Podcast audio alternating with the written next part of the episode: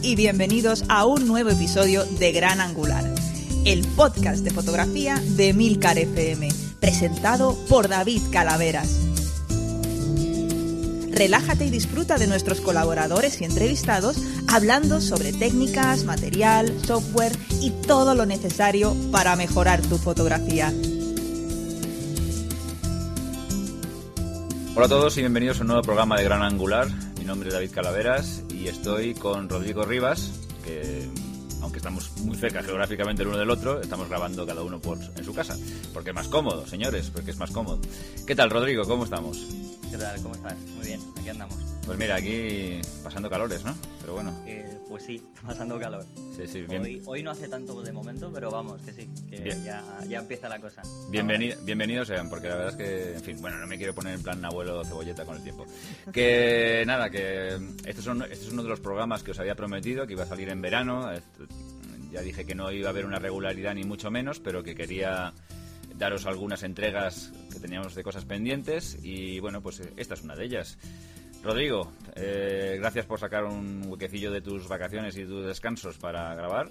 Y, y bueno, pues lo primero que quería contaros es un poco eh, que estuvimos hace, bueno, ahora ya hacía unos, unos días, en un evento que, que presentaba Sony España, bueno, Sony España de fotografía, la división de fotografía, sobre dos eh, cosas. Una que era el, el nuevo objetivo, este monstruoso de 400 milímetros, el 400 milímetros f2.8 GM, que es la máxima, eh, la, línea más alta de, de objetivos de Sony, y estabilizado, que es la denominación esta OSS. Y luego, por otra parte, el servicio de, fotograf- de fotógrafos profesionales que va a instaurar Sony a partir del año que viene. Eh, lo primero que comentaros que en este evento, que fue aquí en Madrid, en, la, sede que tiene Sony Music en castellana, eh, coincidimos por fin Iker y yo, que no nos habíamos visto en persona hasta ahora. La verdad es que yo a Iker la- era como de la familia, porque claro, es una persona que le, he visto tantas veces en, en vídeo y he hablado con él tantas veces, pero nunca había coincidido con él en persona, con lo cual es curioso, ¿no? Porque además me- se me hizo muy familiar eh, de, de- de entrada. Estas personas que no has visto nunca, pero es como si lo hubieras visto 25.000 veces. Y luego también estuvo Ángel, Ángel, Ángel Jiménez de Luis, que, que bueno, que también asistió al evento eh, y estuvimos los tres ahí charlando y contándonos historias. Eh, bueno, primero deciros que este objetivo, hombre, a mí personalmente se me va un poco de lo que yo trabajo, por no decir mucho, porque la verdad es que con 400 milímetros en mi, en mi área no le veo mucha utilidad, pero lógicamente... Seguro, seguro que no le ves utilidad, yo, yo sí, ¿eh? Bueno, a ver, si Es una tengo broma, hombre. No, no, a ver, si yo tuviera esto y encima no supiera que cuesta lo que cuesta, porque esta es la otra, porque sí, sabiendo lo que cuesta lo vendería al día siguiente, pero si no, pero si tuviera, si tuviera este objetivo y por ejemplo me lo prestaran, pues algún día le- lo sacaría alguna vez. Sí, porque es verdad que cuando quieres fotografiar algún edificio muchas veces te condiciona eh, la posición, ¿no? Y con un objetivo tan largo, pues lógicamente puedes hacer tomas que a lo mejor para tal. Pero bueno, esto sería una anécdota totalmente, ¿no? Y tener un, un objetivo que cuesta lo que cuesta este objetivo, que cuesta mucho, para, para una cosa tan anecdótica sería un capricho. sería, sería bastante gracioso de decir en plan de soy fotógrafo de arquitectura y tengo un 400 Te- milímetros. Que tengo 400 milímetros, claro, sí, exactamente. Sería bastante sería gracioso. bastante gracioso, sí, sería el tema muy gracioso. La verdad es que la gente, en fin, fliparía bastante. Pero bueno, los que sí que le sacan mucho partido hasta a este tipo de ópticas, pues son los, los, los fotógrafos de deportes, de acción, de carreras, con este tipo de historias, que, que bueno, que bueno, de naturaleza, eh, para, para, Bueno, para gente- el, al eclipse ¿eh? también. para el Para eclipse, sí, exactamente. Porque además es, es- tiene es muy luminoso, es un 2.8 para, para, lógicamente, para la, para la cantidad de. Para, para lo largo que es. Y entonces, bueno, pues lógicamente a mí no, pero para muchos profesionales, en muchos campos profesionales, es un objetivo que es imprescindible. De hecho, yo probablemente este sea estos objetivos que hace que algunos profesionales que no habían dado salto a la marca, pues se lo planteen diciendo, bueno, ahora ya tengo la herramienta que necesito para trabajar, entonces ya puedo eh, saltar si quiero, lógicamente, a Sony porque me, porque me guste más, o porque me guste menos, o porque me interese, o por lo que sea. Bien, eh, yo creo que eso también eh, la marca lo percibe y, le dan mucho bombo al tema por eso, ¿no? Porque dices, bueno, es que este objetivo sí que es un objetivo que es de los que dices, oye, ahora con esto, ¡pum! Sí, además que es que es el típico objetivo que los, son los, objetivos los que siempre se han dicho que cuando empiezas a las marcas empiezan a hacer ese tipo de objetivos largos, cuando dices, mira, va en camino a un profesional. Eso siempre ha pasado, ¿no? Es como que claro. y Nikon siempre han tenido eso, claro. pero todas las demás marcas era como que siempre están ahí. Sí, sí, efectivamente. La, la verdad es que, hombre, todos los objetivos son susceptibles de ser profesionales. sí, a ver, pero, pero, pero es verdad, es verdad, no, no, es verdad que hay ópticas que, que, aunque luego las compren amateurs, porque claro, que si no, lógicamente no serían rentables, mm, eh, están muy, muy orientadas a cubrir nichos de, de, fotografía profesional. Puede pasar, por ejemplo, si algún día en Sony se, se decidiera que me dijeron off the record que podría ser eh, hacer objetivos descentrables, ¿no? Por ejemplo, que es un objetivo muy orientado hacia la fotografía de criatura, ahí sí que me, vendría fantástico, ahora yo que tengo un cuerpo Sony. Y bueno, pues la verdad es que en ese caso mmm, podría ser que tal. La verdad es que con los adaptadores se va viviendo, pero bueno, si lo tienes un objetivo nativo y estás muy convencido con la marca, pues mejor que mejor. Bien, bueno, por una parte este, hubo este objetivo. Yo de este objetivo tampoco puedo contaros gran, cosa. La verdad es que nos lo, nos lo, presentaron simplemente. Nos dijeron que era un objetivo que, claro, bueno, es una óptica GM. Eh, quiere decir que supone que el rendimiento óptico es una maravilla absoluta, que es muy luminosa. Y sobre todo, bueno, tiene una cantidad de, posibilidades de... Solo hay que ver la botonadura, que yo nunca he visto un objetivo con tantos botones. Esto es una cosa muy, muy curiosa. Tiene 25.000 botones, que parece un, parece un salpicadero de un coche. Y, bueno, pues tiene muchas capacidades, bueno, mm, digamos, posibilidades de, estabilización distinta que, le dan mucha versatilidad. Luego, eh, lo que más me llamó la atención es que, bueno, trajeron además de este tal, pues un equivalente de otra marca, que no voy a comentar la marca porque no tal, pero bueno, pues podéis imaginaros, era Canon, no era Nikon, uno de los dos, y, nos los pusieron mm, uno al lado del otro para que los cogiéramos en la mano y os digo que pesaba literalmente el doble. O sea, el, el, el, que no era de Sony, vamos, el, el, de la otra marca. Pesaba literalmente el doble. Es muy ligero, muy ligero con la misma, con la misma distancia focal. Entonces, la verdad es que eso imagino que para la persona que, aunque estos objetivos suelen utilizarse con trípode, pero imagino que para la persona que de vez en cuando lo tenga que coger a mano o transportar o lo que sea, lo agradecerá, lo agradecerá mucho. O sea, estoy hablando, estoy leyendo ahora mismo que la nota de prensa que hizo eh, Fotolari pues hablaba de que el otro pesaba alrededor de los 3,8 kilos y este pesaba 2,7. No es, no es el doble, pero es mucha diferencia. O sea, seguro que cogidos en la mano eran mucha, mucha diferencia. Además, cuando llevas tiempo, eso se nota, ese kilo se nota, ¿eh? O sea, ese, ese kilo ahí de más sí que se va notando, ¿eh? Bueno, no, pero estaba leyendo mal. Eh, él, ah, o sea, estaba leyendo mal. Fotolari dice que la media de los otros anda sobre los 3,8 kilos, ah, pero el, de la, el de la marca específica que vino el otro día pesa 1,8 kilos menos. O sea, el, de Sony pesa 1,8 kilos menos, que sí aproximadamente eh, se nota casi como... Eh, en la mano era una diferencia muy notable, no era esto que dices, no, no, esto que dices, oh, no, no, no, era una diferencia muy notable. Y bueno, yo creo que eso es un. Simplemente eso ya es un argumento, ¿no? porque la verdad es que si a mí a veces mm, me cargo todo el día con un 1635 que no pesa ni la mitad de la mitad que esto y, ya me aburro del objetivo, pues imagínate cuando estás cargando un, trabuco de estas dimensiones. Por el otro lado, eh, nos presentaron también una cosa que sí que es también un, yo siempre me salen estas cosas en inglés, un game changer, que es una, una, cosa que hace cambiar, eh, puede, puede hacer cambiar la percepción de muchos profesionales a la hora de saltar a la marca o no, que es el servicio para fotógrafos profesionales. Estos servicios que dan asistencia a fotógrafos profesionales, pues con sustitución de equipo inmediata, si tienes alguna avería o algún accidente, garantías extras, es decir, este tipo de cosas, ¿no? Coberturas y tal, bueno, pues préstamo de, de cosas cuando estás en eventos, en fin. Esto que eh, Canon y Nikon siempre han tenido y que lógicamente, si eres un profesional que tienes desplazamientos, pues, pues profesionales del, del rango sobre todo de los que estamos hablando, ¿no? Eh, gente que cubra eventos importantes en, deportes, en, yo qué sé, en cosas, en cosas de este tipo, que, que las marcas tienen, les dan mucha asistencia, incluso yo me he comentado alguna vez Iker, que pues cuando hay unas Olimpiadas, un Mundial, una cosa así, pues hay un, un kiosco de, Canon y un kiosco de Nikon con un montón de ópticas a, disposición de los profesionales que están allí, los fotoperiodistas y todo este tipo de cosas, para que puedan cambiar de ópticas y tal, y bueno, este tipo de historias que, que lógicamente, o que tienes desplazamientos y todo esto, y de repente te, se te rompe el equipo o tienes algún problema, eh, pues eso, lógicamente, tal. reparaciones muy rápidas, en fin, de ese tipo de historias. Eh, ¿Qué hay que hacer para, para, para, para cumplir con los eh, tal? No, hay, no es ninguna cuota ni nada de esto, es simplemente cumplir con una serie de material que necesitas tener de la marca para poder entrar directamente en el, en el servicio, que sería a partir de enero de 2019 y bueno, mm, dijeron allí todos los objetivos y cuerpos que había que, contabilizaban.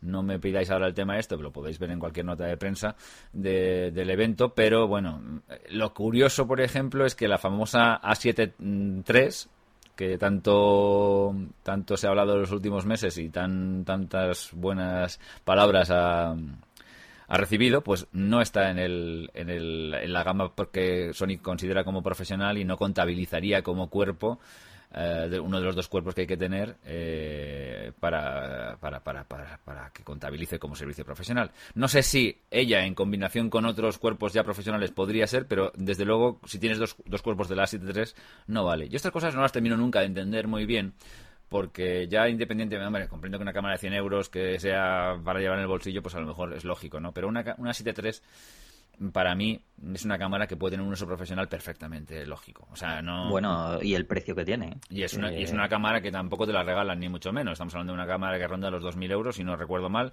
Entonces, bueno, evidentemente, Rodrigo, pues no sé qué piensas tú, pero yo creo que una cámara una A7 III puede ser un primer cuerpo de un profesional en función de qué, qué tipo de fotografía tenga, ¿no? No, hombre, es que para mí me parece, vamos, o sea, y aunque sea, un, o sea, no solo como primero, como habrá muchos que puedan tenerlo como segundo y ya de por sí si te está sacando fotos de manera profesional, o sea, como para salvarte y darte trabajos, no lo sé, vamos, no sé eh, cómo habrán visto de todos modos. No es algo exclusivo de, Sony, quiero decir, ¿eh? lo han hecho mucha, en los otros eh, servicios técnicos también a veces siempre ha habido este tipo de, voy a decir como un poco de críticas o, situaciones similares con otro tipo de cámaras, ¿eh?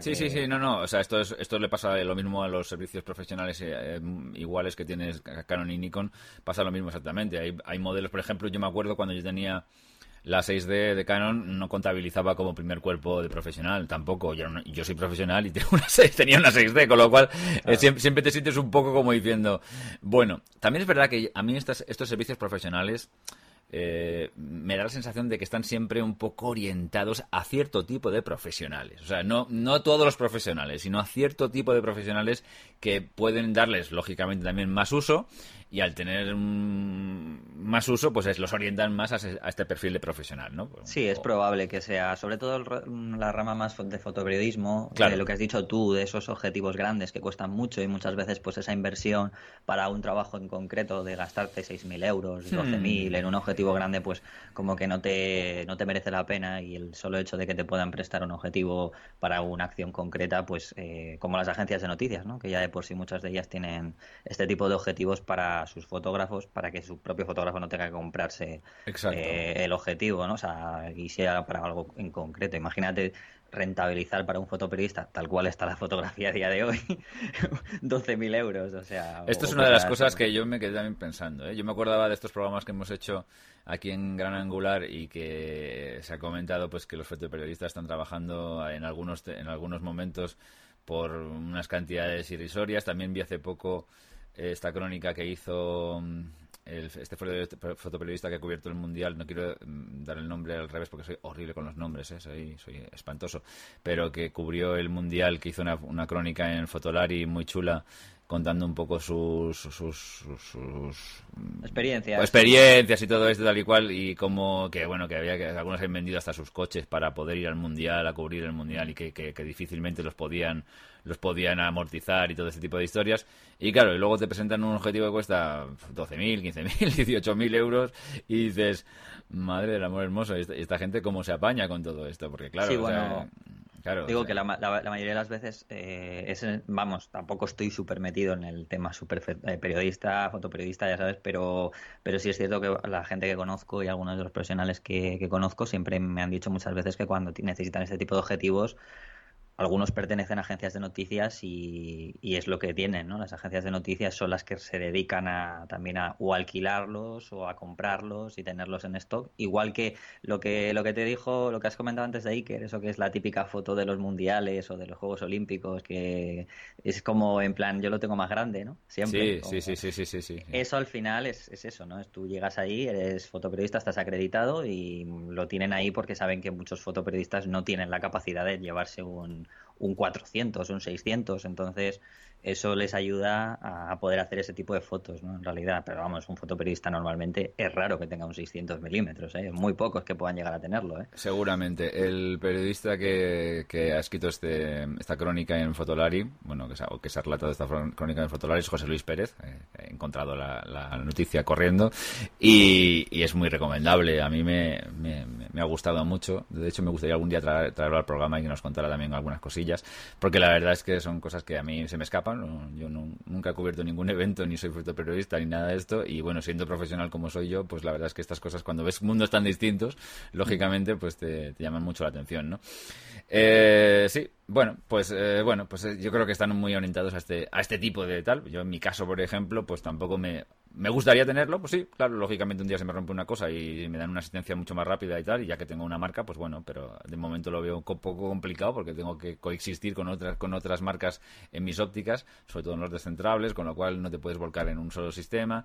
Y luego, por otra parte, eh, tampoco me obsesiona, ¿no? Porque bueno, yo mi, ritmo es otra es de otra forma y también mis, mis posibles accidentes se cubren de otra forma mucho más relajada. Pero bueno, en cualquier caso, lo que a mí sí me, me, llamó mucho la atención, Rodrigo, fue que Sony hizo al principio, antes de contarnos nada, hizo un poco una especie de, exposición eh, pormenorizada con números y gráficos de cómo estaba la situación de, de, la marca ¿no? con respecto a los últimos años y cómo había evolucionado el mercado en general, las otras marcas y ellos y tal. Entonces, lo que sí que llamó mucha atención es que prácticamente las marcas en lo que son cámaras reflex, incluso yo diría ya cámaras, incluso, va, está cada vez más orientado hacia el, el mercado full frame, que ha ido ganando terreno, terreno, terreno, terreno eh, año tras año, y que Sony lidera ahora mismo el mercado full frame. Eh, y es una cosa que era bastante lógica hasta cierto punto de la, con, la, con, la, gama tan extensa que tiene y la buena prensa que ha tenido en los últimos años, ¿no? Entonces, eh, bueno, a mí eso me dejó pues un poco pensativo, ¿no? O sea, que es que el mundo APS-C va perdiendo terreno, va perdiendo terreno, esto es una realidad. Las cámaras más sencillas eh, van definitivamente perdiendo terreno y eso con toda la lógica por el auge de los móviles que hemos hablado tú y yo alguna vez que otra. Y, y, el full frame parece que empieza a dominar. Entonces, en lo que son eh, cámaras, ¿eh? incluso ya no, ya no diría ni siquiera cámaras. Te iba a decir, sí, porque lo que es el móvil full frame es un poco complicado. Claro, exactamente. Cámaras eh, con óptica intercambiable Incluso, claro, las compactas full frame no existen, ¿no? De momento no existe ninguna cámara. sí, creo que Sony tiene una, me parece. No estoy muy seguro. de una, no sé si era la que tenía que tenía el objetivo fijo. ¿La RX1 puede ser? o no, es que era, o el RX10 o algo así. Ahora no sé si no sé. Bueno, es posible, no sé, no sé, se me escapa, pero pero pero bueno, parece que ser que la tendencia es al full frame. Entonces, yo abro el debate contigo aquí de ese tema. ¿Es lógico? ¿No es lógico? Vamos hacia una cosa un poco impuesta por las marcas porque eh, han visto que esto es el nicho de mercado que puede justificar que, se distancie mucho. No sé, exactamente cómo lo ves. ¿Es necesario pasar al full frame? A ver, eh, en parte la estrategia es, buena porque es cierto que la gran mayoría de, de bueno, en Canon y en Nikon siempre ha sido también antes una situación como esto no es nuevo quiero decir o sea me imagino que tú ya lo habrás vivido eh, sobre todo en la época aquella de la cuando salió la 5 de Mar 2 en, Canon que fue como una irrupción. Y todo el mundo era como hola una, una nueva eh, una nueva full frame con eh, muchos megapíxeles encima graba en 1080 el vídeo con full frame es mucho mejor es más cinematográfico que esa ha sido esa fue una de las bueno, uno de los buques insignias de la Mar 2, por ejemplo, también. Y, no es nuevo. Lo que pasa que es verdad que llegó un momento en que ese pico eh, empezó a bajar porque la porque claro es que las cámaras valían muchísimo o sea la 5 de Mar 2 en aquel momento creo que se fue casi a, 3, a, 2.600 euros con objetivo o, o 2.800 era muchísimo dinero entonces llegó un momento que ese auge se fue eh, y empezaron a dominar, por ejemplo, yo creo que ahí donde dio mucho, mucha importancia fue Nikon, que con su sensor APS-C empezó a conseguir buenos resultados. Eh, no sé si faría las, las, la gama esta, por ejemplo, la D7000, que fue como muy, muy, fuerte, ¿no? Que además tenía mucho rango dinámico y salía como la diciendo, tuve, tuve esa cámara, sí. No, y que además es que había muchísima gente que es que conseguía muchísimos mejores resultados y lo ponía delante de la Mar 2 y decía, mira, yo tengo una PSC y, y mira, a pesar de todo, mira qué bien, ¿no? Consigo esto. Y es cierto que muchas de esas, de esas cámaras de Nikon que, que hubo en aquella época, eh, se decía ¿no? que lo había construido Sony. Bueno, fue una época aquella en la que bueno siempre hubo todo esto, ¿no? De que los sensores de Sony. Y tal. el rumor este de los sensores de, Nikon que los hace Sony, yo lo he oído toda la vida, sí, sí. No, y, de hecho salió hace poquito, ¿no? Creo que una noticia en la que, la que los de Nikon no desmentían que lo, que lo hiciera Sony, que o sea, que lo construyera Sony, pero, pero sí que es cierto que ellos decían que ellos los diseñaban. O sea, o sea, era como yo diseño mi producto y luego se lo paso a la fábrica, ¿no? Bueno, eh, Apple diseña sus productos y eh. luego las pantallas son de Samsung, no sé qué, no sé cuántos. En realidad, yo creo que es un poco en esa línea. No, hay, que avergonzarse de esto porque es, absolutamente normal. Yo creo que en el mundo de hoy.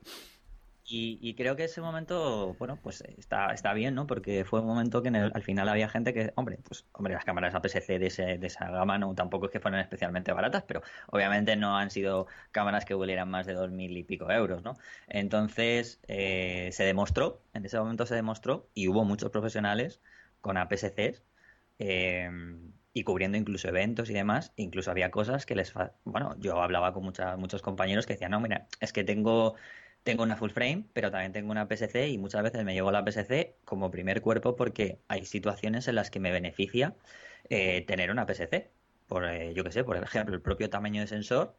Eh, bueno, ya sabes que como tiene un recorte, pues obviamente los objetivos, primero, mm, no son tan caros porque no tienen que cubrir tanto, tanto área y encima no son tan ópticamente no necesitan ser súper buenos. En, eh, me refiero en el, en el sentido de necesitas mucha más nitidez para aprovechar eh, un buen sensor full frame. Porque es que esto, ya sabes tú, que, mucha gente solo se centra en la cámara y te compras una A7 eh, y luego de repente le dices qué objetivo le pones y hay un porcentaje de gente que no le que no le pone un buen objetivo se lo compra bueno no voy a decir el más barato pero se compra un objetivo que bueno dices oye eh, ¿para qué te estás comprando esto si al final no le estás sacando todo el partido que realmente te va a dar este sensor? ¿no? Ah. Sí, eso es verdad. Eh, lo que pasa es que, bueno, eh, yo creo que muchas veces, o sea, voy a hablar de desde el punto de vista de un amateur, ¿no? muchas veces cuando uno se mete en el tema de la fotografía y, ronda la idea de, comprar una cámara ya de, una cierta envergadura y tal, pues ves que la sensación de poder crecer la tienes en full frame, porque en, en APS-C, o sea, esto es una son, estoy hablando de sensaciones, no realidades, eh, ojo, eh, pero yo quiero ponerme en, la piel de una persona que, que, es, que, es, amateur, que disponga de un de, un, de una digamos de una capacidad de hacer para hacer una inversión bueno relativamente importante y diga hombre ya que me compro un cuerpo que me compre el cuerpo, que si yo esto me al final cuaja y me, me, me, gusta y sigo y sigo haciendo muchas fotografías y tal y cual, al final le puedo sacar rendimiento con mejores ópticas o lo que sea. Y, con una PSC siempre tienes una especie como de techo, ¿no? ya te digo un poco autoimpuesto por las marcas en los últimos años. O sea, en el caso de Sony, voy a, quizás más acusado que en el caso de Canon o Nikon, porque como tiene una trayectoria más corta, y se han centrado más en la gama full frame, claramente, pues lógicamente los mejores objetivos los encuentras en, para, eh, muy orientados hacia full frame, que bueno, que se los puedes poner a la PSC también, lógicamente, porque todos son compatibles. Eh, hacia atrás son compatibles, hacia adelante no. Los, los de los, esto para los oyentes, para los oyentes siempre comentar que los, los objetivos de APS-C en Canon, Nikon, Sony, Pentax supongo que también le pasará lo mismo y este tipo de marcas que tienen full frame eh, de APS-C a full frame son compatibles, pero de, de, de, full frame cogerlos de APS-C no son compatibles en ninguna marca que yo sepa. Entonces, bueno, pues esto también hay que considerarlo. Pero sí que es verdad que siempre está el run run, la sensación general de que un sensor más grande, lógicamente, que tiene más recogida de datos, como un sensor full frame, con una óptica full frame, o sea, hecha para una cámara full frame, da un resultado más óptimo a nivel calidad que cualquier otra combinación. Entonces, mm, si dices yo, es que yo, hombre, es que una buen, un buen cuerpo de, full, de, tampoco es especialmente barato y sin embargo, pues tal. Lo que sí has dicho antes, y yo estoy absolutamente de acuerdo, es que hay, tanto profesionalmente como, como a nivel amateur, hay eh, necesidades que las cubren mejor en la PSC. Sobre todo lo que son distancias. Eh, bueno, y no solamente la PSC. Y esto no lo digo porque ya sabes que yo a lo mejor use Olympus y tal para mí mejor de trabajo, pero el micro 4 tercios, por ejemplo, eh, para determinadas fotos todavía más.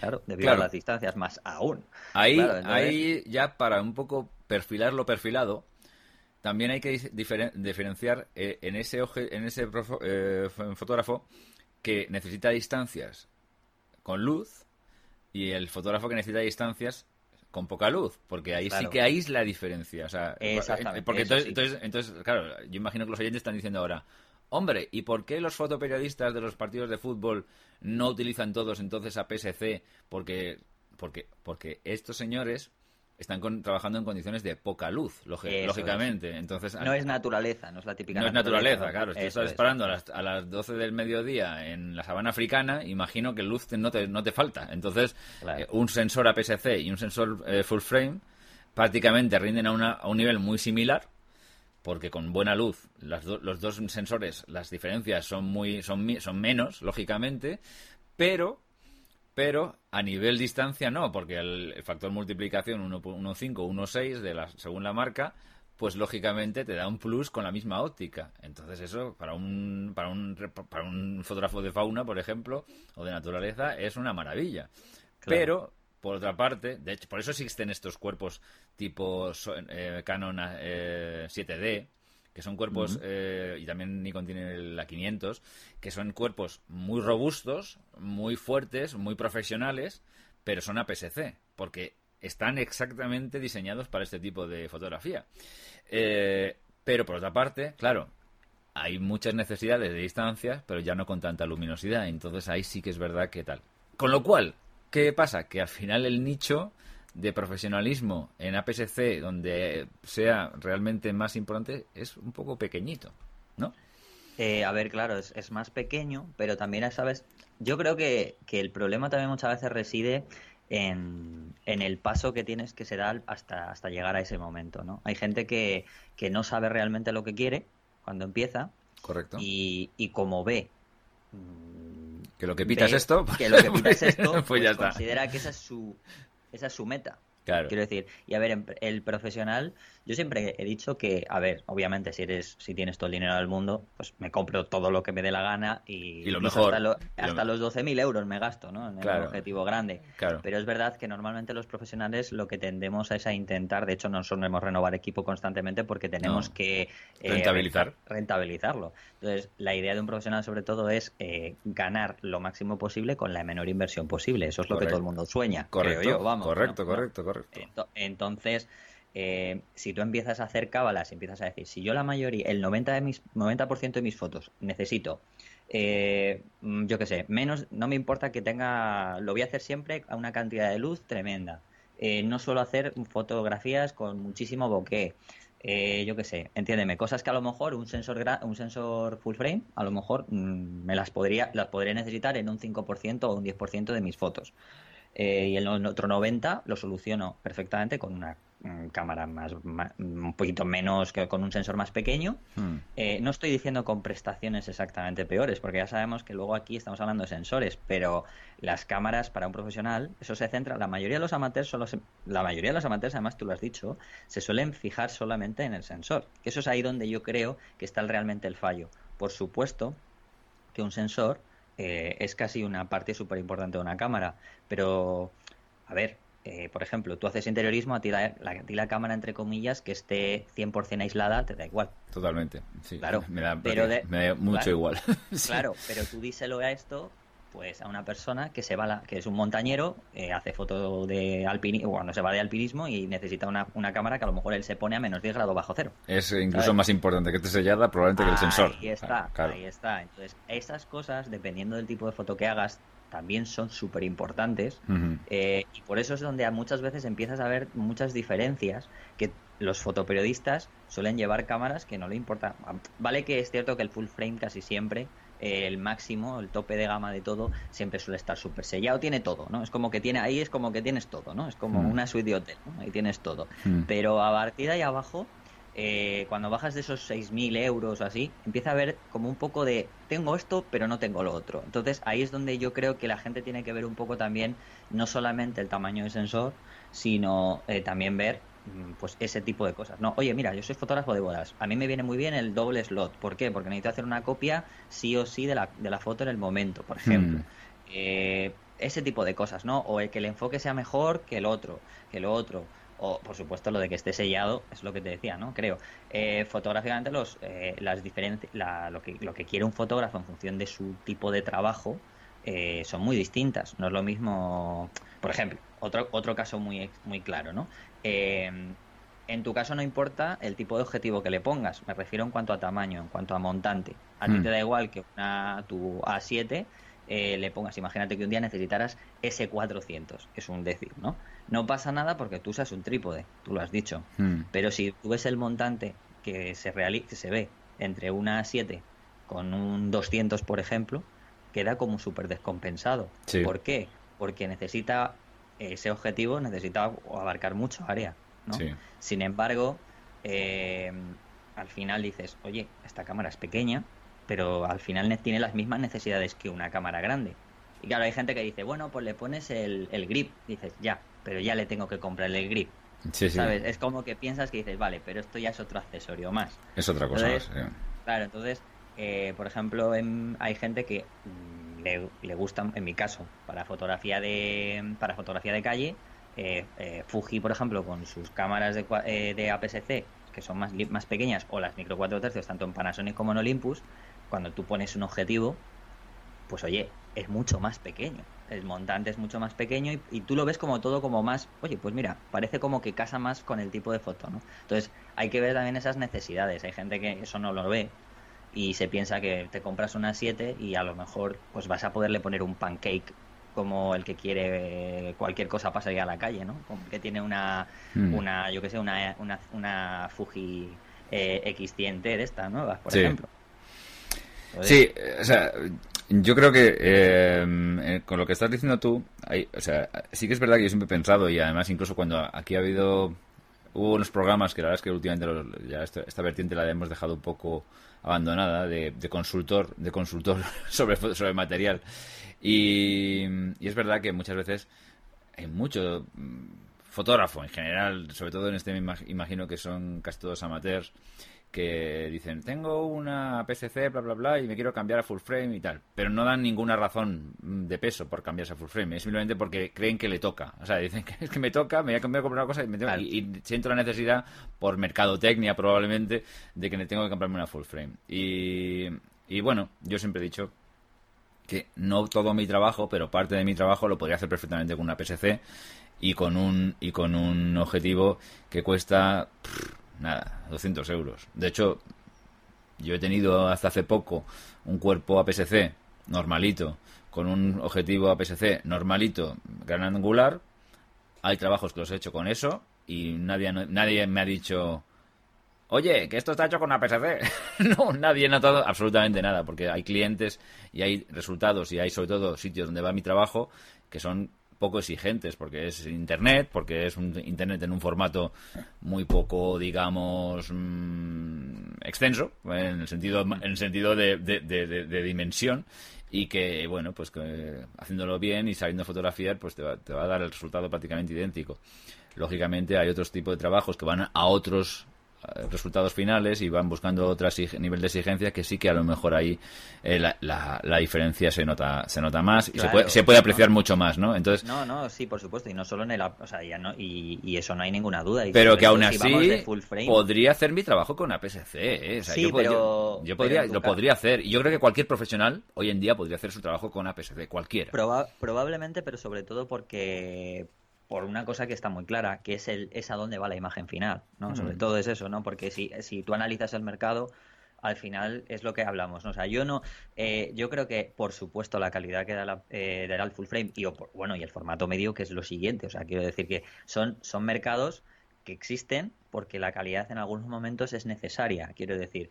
Pero es verdad que el mercado, lo que es eh, fotográfico, el, el fin, de dónde acaba esa foto, porque al final la gente siempre se queda en, donde, en hacer la foto y en retocarla, pero la gente se piensa dónde es el fin, ¿no? Siempre se decía, ¿no? Y antes mm, bueno, tú llevas muchos años y sabes perfectamente que ahora el fin ha cambiado, ¿no? El lugar donde se proyecta esa imagen antes era en papel o en, lonas, en, un montón de sitios que eran obviamente impresos y ahí eh, la, la calidad, o sea, ya no solamente la calidad que era necesaria, sino eh, es que eran, o sea, el, el, poder tener esa calidad para primero un retoque muy importante para que luego cuando se, se proyectara en papel eh, se pudiera proyectar, o sea, era, era, una doble cosa, no solamente era la proyección, o sea, en el propio papel, sino, y que lo sigue siendo, quiero decir, sino también el retoque.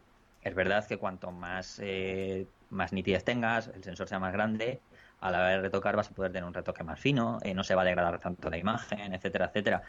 Pero, pero claro, ahora tú lo has dicho, ¿no? Podrías hacer bastante trabajo eh, con una PSC que no se notaría. ¿Por qué? Porque casi todo va a pantalla. En un, ¿qué te digo yo? No sé. No sé cuánto porcentaje, pero me imagino que ya más de un 70% de trabajo que, antes probablemente iba a revista o iba a papel o iba a lona, ahora va a pantalla. Yo me atrevería a decir que el porcentaje es más alto aún, ¿eh? pero bueno. Eh, seguramente. Eh, sí, lo que pasa es que, bueno, también hay. Luego también, o sea, todo esto son vueltas y vueltas que, que, le puedes, les puedes dar al mismo asunto. Por ejemplo, existen cuerpos full frame hoy en día por menos de mil euros. También, es verdad. Sí, sí. Y entonces, claro, también es verdad que el, ya da igual. El fotógrafo que se plantea comprarse una cosa con un presupuesto muy ajustado, dice, es que una PSC mm, medianamente majete no me sale por mucho menos, o, puede ser incluso más caro, y sin embargo, pues por mil euros o menos de mil euros, puedo comprarme un full frame. Entonces, ¿para qué me voy a comprar una PSC? Salvo, que tenga una necesidad muy específica, ¿no? estoy, hablando, de una cosa ya muy genérica, ¿no? La típica persona que hace fotografías y punto, ¿no? Ya no, que no es ni siquiera una persona muy especializada.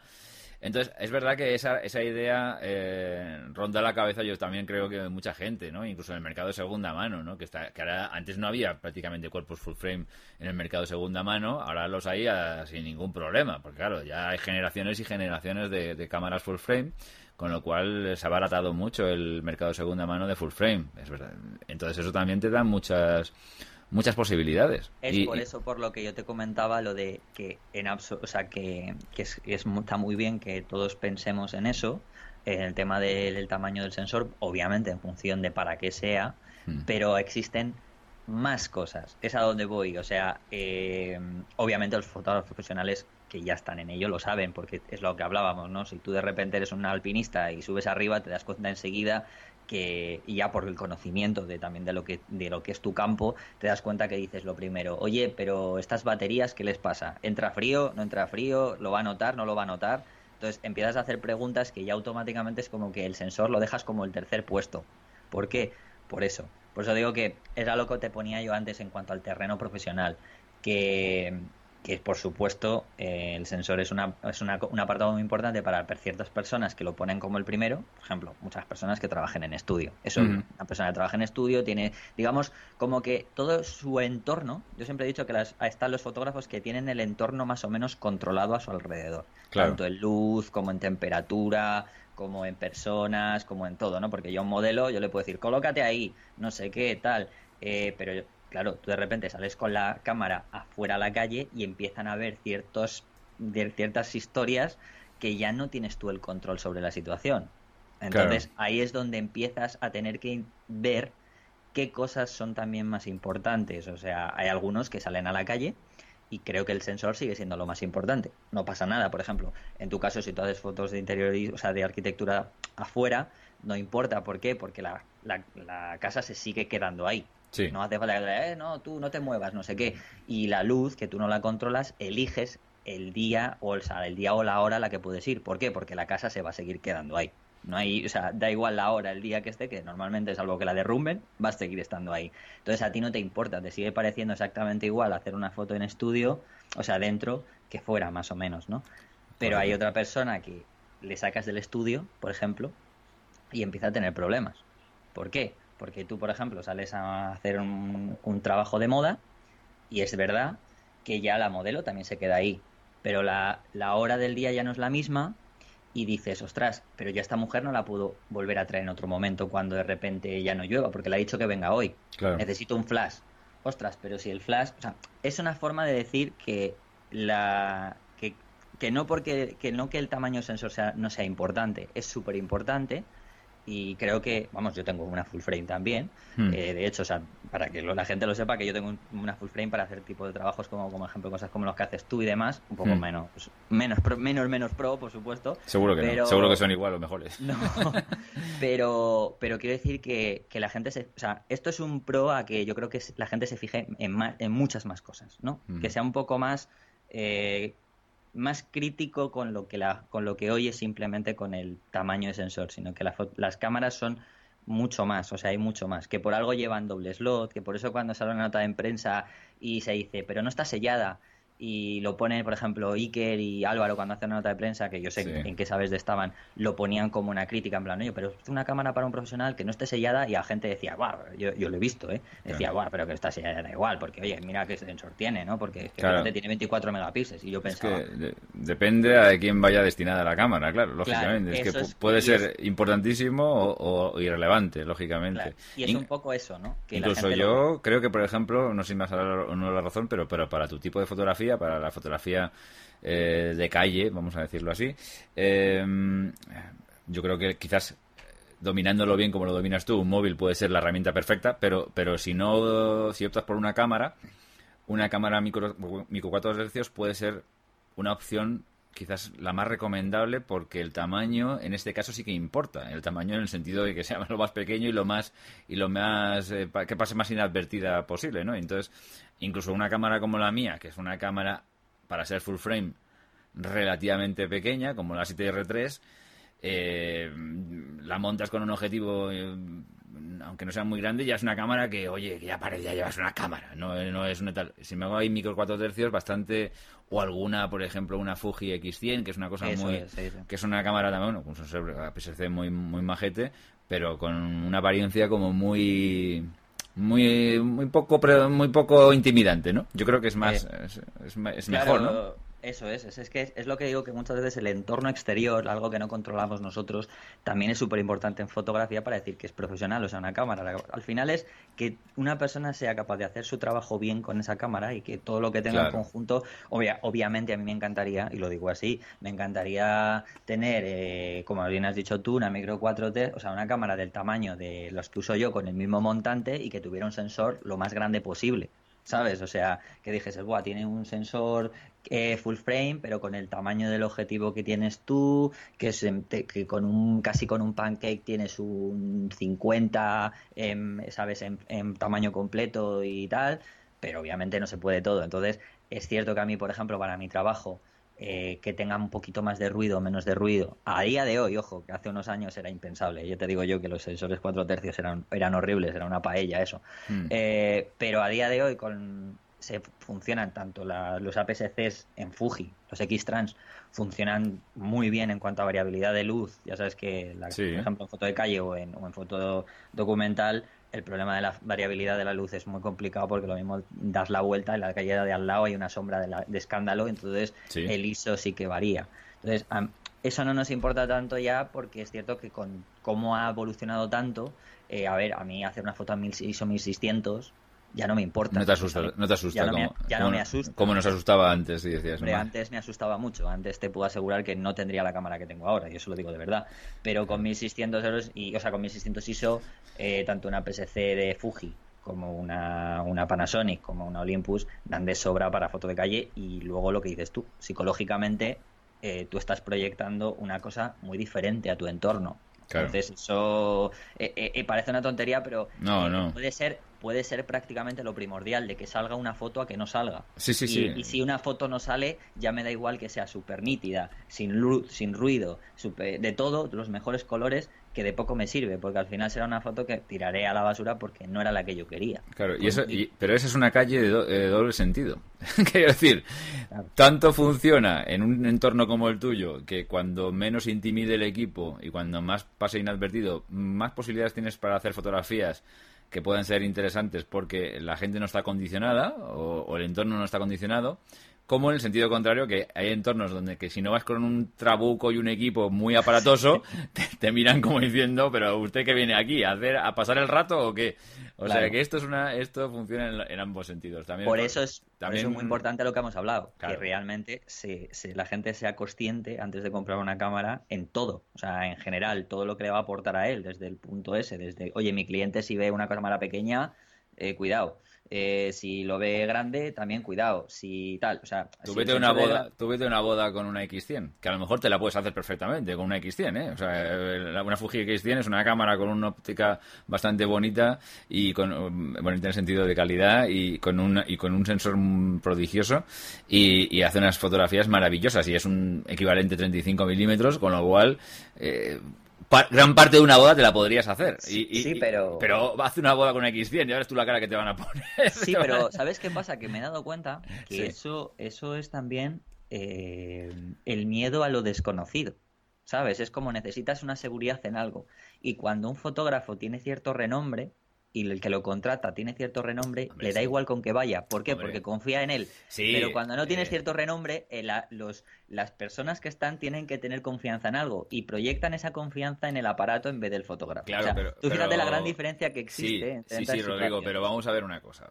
Estoy de acuerdo, ¿eh? no, no, no, pero que no, no, estoy, O sea, que no estoy, no estoy en desacuerdo contigo. Quiero decir que para que veas cómo es el abanico todo esto. Claro, pero, pero, también es verdad que eso, vamos, estoy ya metiéndome en el, terreno de la fotografía de boda que no es lo mío, pero, pero no ni tampoco lo mío. Pero, pero, pero yo imagino, o sea, yo no, es que no conozco ni a tres fotógrafos de bodas, porque soy horrible para los nombres, ya en sí, ya para los de mi gremio, imagínate para los del gremio de bodas. Pero imagino que el que esté un poco puesto en, fotografía de bodas te podrá decir 5 o 10 o 15, yo qué sé, no sé, pero habrá momentos, pero y, fotógrafos de boda puede haber 200.000. Entonces, entonces eh, imagino que hay muchos que no son que no son conocidos. Y claro, pero, pero cobran sus. Una, un fotógrafo de bodas, pues no te hace una boda por menos, a lo mejor de 1.500, 2.000 euros. no sé, tampoco estoy mirando el corriente de las tarifas, pero por ahí imagino que andará el tema. Un fotógrafo ya eh, con un cierto nivel. Entonces, claro, si yo soy los yo soy un novio o el novio o la novia que me está gastando 1.500 pavos y me parece un tío con una cámara compacta, cuando menos con recelo lo voy a mirar. Y yo soy fotógrafo, ¿eh? pero cuando menos con recelo lo voy a mirar. Luego a lo mejor veo el resultado y digo, caramba, esto es maravilloso, pero de entrada, mm, en fin, hay cosas que rechinan un poco, ¿no? Que sí, que sí, ¿no? Sí, estoy de acuerdo. Me refiero a que, a que veas un poco, que es normal, que digo más bien es el tema de la psicología humana, ¿no? De lo que, de lo que realmente es, en realmente, más que mirar el, el momento final, ¿no? Sino que antes necesitamos siempre una seguridad. Aunque muchas veces esa seguridad no la o sea, no, no sea muchas veces consciente, ¿no? No sea realmente como, no, no sea nada razonada. Simplemente, tú fíjate, a veces le das, le pones la seguridad a un aparato por delante de la persona que lleva el aparato. Es lo que te quiero llegar a decir. Sí, que, es, un sinsentido, está claro. No, pero obviamente lo comprendo, ¿eh? Pero que no pasa nada, pero que a veces lo piensas y dices, y yo como fotógrafo que soy, cuando es como, joder, soy yo el que lo hace, ¿no? O sea, la gente piensa que la, como si la cámara lo, al final parece que contratas a la cámara muchas veces, ¿no? No, hombre, sí, pero es que todo nos... A mí me pasa, o sea, me pasa yo... yo cuando voy con... Me pongo... me compro una óptica nueva y tal, o lo que sea, y ah, voy ahí diciendo, ya verás tú, esto va a impresionar. Y como nadie se entera al final de nada, porque al final te das cuenta que casi, sobre todo en mi ámbito, que muchas veces estoy solo haciendo las fotografías, nadie se entera de nada, al final digo... Ah". pero, bueno... A mí me parece, me parece grandioso eso de, de, lo de, por ejemplo, el tema de, de Sony, ¿no? Por ejemplo, el tema de bodas, que, que hemos hablado, ¿no? Tiene, tiene un sensor eh, cojonudo, es sensor full frame y de repente tú te plantas con una Sony que le pones un objetivo que no sea muy grande, a lo mejor, no sé, te pongo un 35, el 35 es grande y tal, pero por ser full mm. frame, pero la cámara es pequeña y, y, tú imagínate la gente lo que puede pensar. Tú imagínate a lo mejor empiezan, oye, pero claro, llega, aparece uno con una, una, uno de X Claro, imagínate dices, ostras, y claro, tú como claro. me acabo de gastar 3.000 euros en esto, como por ejemplo una A9, hmm. que es el mismo tamaño que una A7, eh, y dices, ostras, ¿y cómo que me vas a poner a mí en duda esto? ¿Sabes? Es como, incluso a veces es como, ostras, ostras, incluso en esto, ¿no? O sea, incluso... Sí, sí, eh, sí, es verdad que, claro, según con que compares, una, una, gama, una cámara gama 7 puede ser grande o pequeña, ¿no? Pero bueno, yo hasta ahora desde que llevo la, 7, no, nadie me ha dicho esa cámara. no, también la llevo con el grip y con el grip es verdad que con el grip parece más grande de lo que es, pero no, no he tenido a nadie que me haya mirado con recelo. Yo creo que incluso eh, bueno, ya es que no quiero tampoco hacer mucha mucha esto de Sony porque al final van a, van a decirme, es que te pagan Sony, no, no me pagan. Antes antes decías que no y ahora ya no. No, pero, pero es verdad que, que yo creo que empieza a ser un poco más conocido y estos cuerpos, los cuerpos de Sony, incluso entre gente que no es especialmente eh, puesta en fotografía, son, son cuerpos que ya he visto por ahí que ya saben que perciben que son de una gama alta y, tampoco ya les suena tan raro como a lo mejor hace cinco años o así que, llevaron un cuerpo de este tipo era una cosa muy rara, ¿no? Entonces, entonces yo creo que ya esto es... De hecho, mm, sí, algún cliente mío me pregunta, no, te has cambiado de marca y tal, pero también, bueno, es que no, no, no, no. Sí, no, no, no, pero que, que me, lo, me, lo, han comentado no en el sentido como, uy, qué raro, ¿no? Sino, ah, te has cambiado de marca y tal, te me, he fijado y tal. Digo, bueno, sí, ya les cuento mi vida. En fin, bueno, en cualquier caso, señores, eh, para cerrar un poco el tema, compren, compren lo que les dé la gana, pero compren con cabeza. No se compren una full frame porque sí. piensen, lo que, piensen lo que van a hacer con ella y luego decidan ustedes, claro, normal. que comenten, joder, que te lo que pongan ahí algún comentario a ver qué tal o a ver qué piensan ellos. Porque esto es muy, a ver, es que esto es eh, al final esto es muy personal siempre, ¿no? Esto es muy subjetivo. Y aquí hay que poner todas las opciones posibles, pero al final es verdad que cada uno también, pues lo que hemos hablado, ¿no? Que cada uno tiene su trabajo eh, y, y el entorno, que también es súper importante, que es lo que por eso me ha gustado decir lo del entorno, no solamente el, pero la propia cámara. Exacto. Bueno, pero Rodrigo, no de full frame, no solo de full frame vive el hombre. Tenías algunas cosillas más que comentarnos. Yo para acabar, eh, claro que no, ya sabes que yo además, eh, aunque hablo de cámaras alguna vez, de esto normalmente se dedica más Iker. Entonces yo, yo, llegué, yo ya tuve mi época. De vez en cuando hago esto y digo, ostras, rememoro mi época. Pero es que Iker, es muy radical y no me atrevo a, enfrentarme con él a un debate, porque es muy radical y ya es capaz de montarme aquí Troya. no, no sabría. Eso es lo bueno que tiene Iker, tiene su personalidad y no se la quites, que para eso, que para eso la tiene. Eh, que por, cierto, una cosa que me sorprendió de Iker que es altísimo, o sea, es bastante alto. Sí, sí, claro, yo no, claro, al verlo en persona no sabía, no sabes exactamente, y cuando lo vi por primera vez me impresionó, dije, contra, qué tío más alto. estuve, estuve, yo con, bueno, lo sabes, ¿no? Que estuve yo con ellos eh, hace unos hace como unos meses cuando fui allá a presentar el libro a Barcelona, que estuvimos, eh, grabamos un vídeo para, para, el, para el canal. Sí, sí. Y estuvimos en, una azotea de un hotel allí en Barcelona, súper gracioso, que, queríamos, eh, se nos vino hasta la idea de, de meternos en la piscina Ah. Ahí rollo Jesús Fue, muy, fue muy gracioso, además. Pues lo que iba a comentar, sí, lo del tema de, bueno, pues ya sabéis que siempre hablo de, algún libro, siempre aconsejo algún libro, alguna exposición. Entonces, voy a, os voy a contar eh, primero las exposiciones, porque hay uno de los, de los libros que voy a recomendar que viene, que viene a coalición de una de, de las exposiciones. Entonces, bueno, dos exposiciones que voy a recomendar que me han gustado mucho. Bueno, una no he podido verla, pero bueno, eh, sí he podido ver varias fotos, pero no esta propia exposición, porque pude ver las fotos en su momento cuando estuve en Nueva York en una de las exposiciones que se hizo, eh, que es en Barcelona. Muchos probablemente que les gusta la foto de calle y la foto documental eh, conocerán a Saul Leiter. quien no lo conozca, pues que, vaya rápidamente a, buscar quién es, porque bueno, en Barcelona está una exposición que, se llama Saul Leiter in Search of Beauty, que está en la en la Galería de Foto Colectiniana, que es una, bueno, la, la galería tampoco es una súper conocida, pero, pero sí es cierto que pertenece un poco a la fundación del Banco Sabadell, que es la que ha, traído un poco la exposición. Y bueno, Saul Leiter es uno de los fotógrafos de calle, es un fotógrafo de calle que ha, digamos que siempre ha sido como una mezcla entre foto y pintura. ¿no? Es un fotógrafo que mezcla muchísimo, sobre todo lo de la pintura por el hecho del uso de los colores, eh, muy bien el uso de las perspectivas.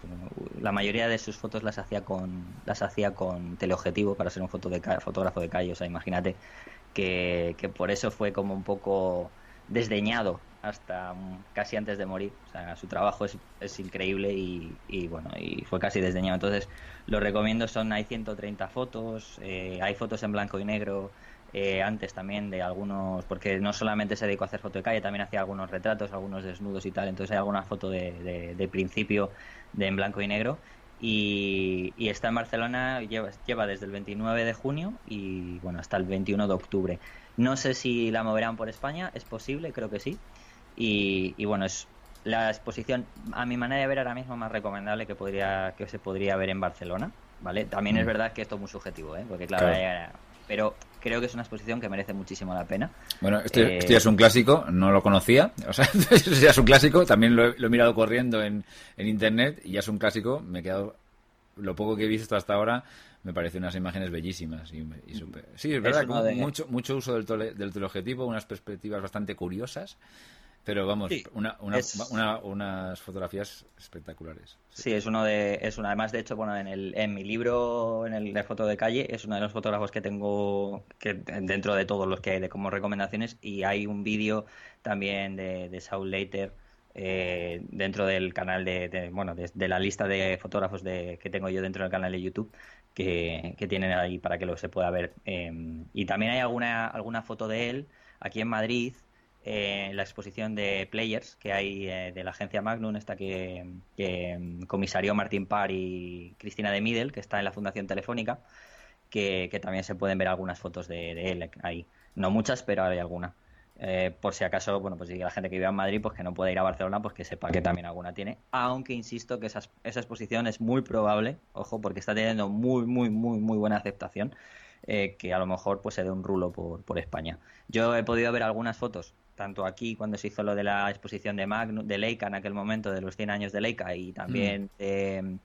también de, lo de lo de lo de la de players de aquí, y en, y en Nueva York pude ver alguna foto y es increíble, o sea, el uso del color y eh, recordad que, bueno, esto estaba tirado con cámara, o sea, con carrete. Con carrete. Y, bueno, carrete, diapo, o sea, de color.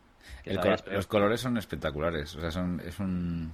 Es una cosa muy especial, la verdad. Es un uso del color, sí. y la segunda, vamos, para mí es recomendable, muy, muy recomendable. Y en Madrid tenemos en la Fundación Canal eh, la de la de Cecil Beaton, la exposición de Cecil Beaton, que muchos reconoceréis que está del lleva desde el 31 de mayo y se acaba, eh, bueno, pues se acaba el, al 19 de agosto, o sea, tenéis casi medio mes, o sea, más, más o menos me, un mes, no llega, para que vayáis a verla porque es una exposición increíble. Bueno, muchos conoceréis a Cecil Beaton, eh, que es un fotógrafo de que que fue uno de los más importantes del siglo XX en el tema de un poco del tema de la fotografía también de moda, del retrato, trabajó para, para Vogue, eh, ha hecho retratos a mogollón de artistas de Hollywood, como yo que sé, como eh, Audrey Hepburn o, Hombre, el que no conozca, el que no conozca a Cecil Beaton, lo que sí que va a conocer es su trabajo porque es hay fotografías icónicas y archifamosas. Por supuesto. Entonces, Algunas de eh, Marilyn, de, de, Grace Kelly, son súper súper icónicas y muy, muy conocidas. Además, eh, la, exposición es súper recomendable. Además, está dentro de Foto España,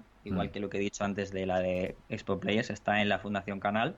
Y ya digo, está desde el 31 de mayo, ya desde, desde el 31 de mayo y se acaba el 19 de agosto. Es súper recomendable. Y aparte, unido a este a estos a estas dos exposiciones, primero con la de Cecil Beaton, los que tengáis Movistar Plus, mm. eh, tenéis un precioso documental de Cecil Beaton que podéis ver, en el que habla de su vida, vais a conocer mogollón de cosas, de los primeros, de, bueno, muchísimas cosas de la vida de Cecil Beaton que mm, yo recomiendo porque mola muchísimo ver cómo gente tan distinta de la época de comienzos de siglo era capaz de ser tan extravagante que, que muchas veces es como fácil, pero hay momentos en la historia que no es fácil Mm. eh, como hacía este hombre para ser rollo, no sé, lo que hace, mm, ¿cómo se llama ahora? Que no me acuerdo nunca esta fotógrafa tan importante que se hace autorretratos, joder. Me voy a matar y la gente me estará escuchando y me va a matar porque he estado yo, es una de las fotografías, es una de las, bueno, si me acuerdo lo digo, pero es una increíble fotógrafa que es, de hecho tiene una de las fotos que más dinero, vamos, en cuanto a dinero de, foto vendida eh, ha tenido en el mundo. Y Cecil Beaton eh, es una de los, digamos, de las, de las inspiraciones que tuvo esta fotógrafa, ¿vale? Que ahora ya, vamos, es que me da rabia hasta no, no, que no me salga, porque es que es una, es a, bueno, a, mal árbol te rimas. Porque yo, pues, yo, soy horrible. Ya, sabes que no te. Incluso aunque la conozca, tampoco, tampoco me saldría el nombre, porque es que lo mío es, es, malísimo. Pero bueno. Eh, y eso, eso en cuanto a. Esto en cuanto a, que vean el documental en Movistar Plus. ¿Vale? Y, luego voy a hilar eh, la exposición que he dicho de, de Saul Later para hablar de los tres libros, que van a ser muy rápidos. Pero uno de ellos es de Saul Later, ¿vale? que, que es justamente su libro de autor, que tiene que ver con la exposición, ¿vale? Porque muchas de las fotos en un porcentaje muy altas, no todas, pero porque hay muchas más, además, en el libro. Es un libro que lo podéis encontrar tanto si estáis en Barcelona, creo que en el sitio de donde se, donde se está la exposición se puede comprar. Se llama Saul Later, All About Saul Later. Es un nuevo libro de obra de Saul Later que tiene incluso algo de texto con algunas frases de él y demás. Pero tiene más fotos que incluso las que hay en la exposición y los que no estéis en Barcelona se puede comprar por Amazon, eh, porque es que tampoco es en una, no es de una editorial súper, súper conocida, me refiero en cuanto a que lo podéis, creo, creo, encontrar en el FNAC y demás, pero es un libro súper recomendable. Eh, no es muy caro, cuesta 23 euros para lo que es un libro de obra. No es muy grande tampoco, pero, son, pero es muy, muy recomendable. Creo que están, tiene como unas 300 páginas y un montón de fotos. Y de verdad, merece mucho la pena si, si veis esto, eh, si veis las fotos. Eh, uniendo el trabajo de Saul Leiter, que tiene que ver mucho con el color, un libro que, ya sabes tú que el color en fotografía mucha gente pues como que le desdeña o cree que es muy fácil, pero luego cuando empieza a fotografiar de manera ya empieza a entender ciertas nociones, el color empieza a ser súper complicado. Eh, hay un libro que es de Brian Peterson, que bueno, Brian Peterson es, un, es uno de estos, de estos fotógrafos didactas, rollo como Scott Kelby o como Michael Freeman, de estos que tienen muchísimos libros y tal, y sobre todo eh, eh, libros que han vendido mutísimo, sobre todo el de Secretos de la Fotografía. Está el de bueno, Scott, Kelby ya no es, que, no es que haya vendido libros, es que se ha hecho un imperio el tío con su canal de televisión y de todo. el, tío es un, es un hacha, es un hacha. Es un hacha. Pues, pues Brian Peterson es, bueno, por supuesto, mucho más abajo. Pero eso eh, se hizo se hizo muy famoso a lo largo de los años por el libro de los secretos de la fotografía, ¿no? Pues ha salido, ha salido hace un poco, no demasiado, hace como un par de meses, un mes y medio, un libro que se llama Los secretos del color en la fotografía, que sigue un poco la misma eh, tónica del libro de los secretos de la fotografía, del mismo, pero que habla del trato del color en la fotografía en cuanto a pues eso, usar el color en el fondo, qué tipos de colores, los contrastantes, los que son los contrarios, pero de una manera bastante muy bien, o sea, habla de todas las tonalidades, de todos los colores, cosas que, que es bastante importante en fotografía conocer cuando nos gusta el color, porque además el color ya sabemos que puede ser o una cosa muy horrible por método de distracción, o muy atrayente si sabes usarlo, como por ejemplo Saul Later, por mm. ejemplo. a, mí, a mí eh, el manejo del color ya a nivel técnico Hmm. vale, la composición es clave, ¿no? Pero esto lo hemos hablado tú y yo alguna vez. Pero el manejo del color, el tratamiento del color, saber, eh, es creo que de las cosas más complicadas que tiene la fotografía. sí, porque... En el revelado digital que tenemos hoy en día, ¿no? Y tal, creo que es de las cosas más complejas. no, por supuesto. Para mí es un, siempre una cosa que me obsesiona. Y hay que conocer también, por ejemplo, cuántas, cuántas cosas interfieren en el color, ¿no? Porque la propia luz, el tipo de, tipo de luz que haya, ¿no? Sí, sí, pues, me, eh, refiero, me refiero, sí, bueno, sí, y me estaba refiriendo a eso. A mí, para mí, para mi fotografía, y aquí sí que yo me siento muy aludido, eh, el tratamiento de color empieza cuando estoy haciendo las fotografías en, en, físicamente y luego termina cuando estoy revelando las fotografías. Y muchas veces eh, vuelco más eh, tratamiento de color en, el reportaje o vuelco más tratamiento de color en, en la postproducción. Pero en cualquier caso siempre tienes que tener tienes que tener mucho trabajo en este tema y, observarlo bien y comprenderlo y es de las cosas que más complicadas, de las cosas que cuando empiezas a fotografía te, te parece que es una tontería y sin embargo es de lo que da más trabajo, sí, sí. sí, por eso. Y, ah, por cierto, antes de que se me olvide, voy a decir el último y antes que se me olvide, la mm. fotógrafa que hablaba era Cindy Sherman, que madre mía, casi me pegó un tiro. no te lo pegues, no te lo pegues, que le tenemos que hacer más, más programas. es una forma de decir que, madre mía, o sea, fíjate, estuve, además he estado en una retrospectiva que estuve yo en el MoMA cuando se hizo y estaba en Nueva cuando estaba viendo allí y que me he visto todo. O sea, quiero decir que era como en plan, no conocer a Cindy Sherman para mí era como en plan, Dios mío, no conoces ni a Robert Capa. Entonces me era un poco, me estaba ya como carcomiendo por dentro. y el último libro, eh, que este me ha gustado porque aunque yo no hago retrato, eh, casi, pero tiene mucho que ver con el tipo de retrato que yo creo que haría por el tipo de foto de calle que hago, que tiene mucho que ver con la luz y el contraste. Se llama El retrato dramático, ¿vale? Que es de Chris Knight. ¿vale? Que es el arte de, bueno, se llama el retrato dramático, el arte de fabricar luces y sombras, ¿no? Es un, es un libro que mm, centra mucho, se centra mucho en el retrato, pero sobre todo se centra más, eh, más que en poses y demás, en el uso de la luz en cuanto a cómo conseguir eh, colocar la luz para conseguir un contraste distinto, eh, asimilarlo mucho al, al, retrato pictórico, este que conocemos muy bien, de por ejemplo, de la joven de la perla y muchísimas de estas de estos cuadros no más, más muy reconocidos, ¿no? O sea, llegar a incluso a poder reproducir ese tipo de luces, ¿no? O sea, y, demás. Bueno, no solamente, no solo llevándolo al tema más pictórico, sino que bueno, pues el uso de la luz, la temperatura de color, eh, bueno, todo eso que llevándolo un poco más a ese tipo de retratos, ¿no? Con, que dan ese aire como no, no tan de imagen limpia, ¿no? Como se suele hacer, típico de luz limpia, de que no haya sombras, ni haya, bueno, pero en este, por ejemplo, que haya mucha textura, que se pueda percibir mucho el color de una manera muy... O sea, lo que hemos hablado antes del color, ¿no? teniendo en cuenta muy bien la luz. Y es un libro que a mí me gusta mucho. Es de, este libro es de Fotoclub y es de los que más me han gustado de, estos últimos meses que ha sacado y la verdad es que da... Fíjate que yo para no ser retratista, pero me ha llamado mucho la atención por eso, ¿no? porque hay pocos libros que se centren exclusivamente en el, me refiero en el retrato, de solamente en, el, en este tipo de, iluminaciones, ¿no? Muy como muy clave alta, ¿no? O sea, muy clave baja y clave baja y muy contrastante. Y, bueno, eso. Y yo creo que con esto ya eh, ya está. ¿no? Ok, no, no, está muy bien. Oye, yo quería hacer, para despedir, me, llama muchísimo la atención una cosa.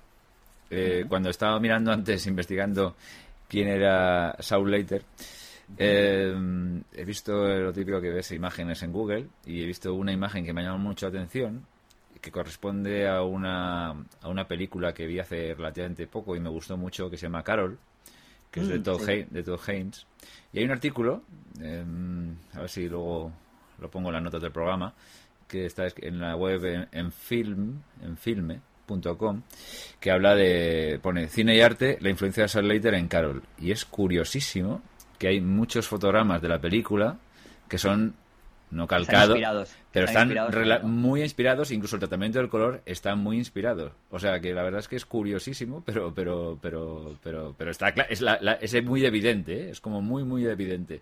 Y, bueno, la, película la recomiendo, a mí me gustó mucho mucho y, y la verdad es que pues oye, pues es, una, cosa, una, cosa, muy curiosa, fíjate. Para que veas lo que, lo que influye el, muchas veces el conocer cosas de estas, ¿no? Para la gente que a lo mejor realmente hace ¿no? películas o hace proyectos o hace, yo qué sé, cualquier cosa artística, ¿no? Parece que cuando no lo conoces parece que todo es muy nuevo y al final, si te das cuenta, eh, influye mucho el conocer. De hecho, además, es una película en que la fotografía, no quiero destripar la película, pero la fotografía tiene algo que ver. No es una, no es una película de fotógrafos, pero hay algo hay alguna cosilla en la, en la película que, habla de fotografía que está curioso. Bueno, pues nada, sí os dejo algo, los que no la hayáis visto, para que os interesados para verla y que también investiguéis en lo que todo lo que ha dicho Rodrigo, que es súper interesante. Y la verdad es que a mí todas las, todos los programas me descubre algo nuevo que luego que luego voy ahí presumiendo de que sé muchas cosas. Brasai, ese, ese descubrimiento de Rodrigo para mí, que da vergüenza decirlo, que da vergüenza, pero, pero que al final me, me, me, me ilustra. Perfecto, pues nada, Rodrigo, muchísimas gracias. Eh, un placer como siempre. Eh, volveremos imagino de una forma un poco más regular después del verano, pero bueno, de momento pues os, vamos alimentando con sabiduría y conocimiento. el de Rodrigo, el mío no, ¿eh? el de Rodrigo. No, no, todos, todos, y que cada uno en su puesto, que para eso estamos, cada uno en lo que sabemos. No, pues, y, que, por supuesto... y... cuando te escucho a ti, cuando escucho a Íñigo, cuando escucho, bueno, a todos, siempre hay cosas que cada uno es experto en lo suyo, entre comillas, ¿eh? Carlos, Carlos de Photoshopeando también, todos los que estáis aquí colaborando en mayor o menor medida, todos son ilustrados ilustrados, excepto yo que soy el pobre conductor que simplemente los presento y me callo porque es lo mejor que puedo hacer. En cualquier caso, buen verano a todos, que lo paséis bien y, nada, que nos vamos oyendo, ¿vale? Bueno, buen verano y que eso, que nos vemos de, nos, nos oímos después. Adiós.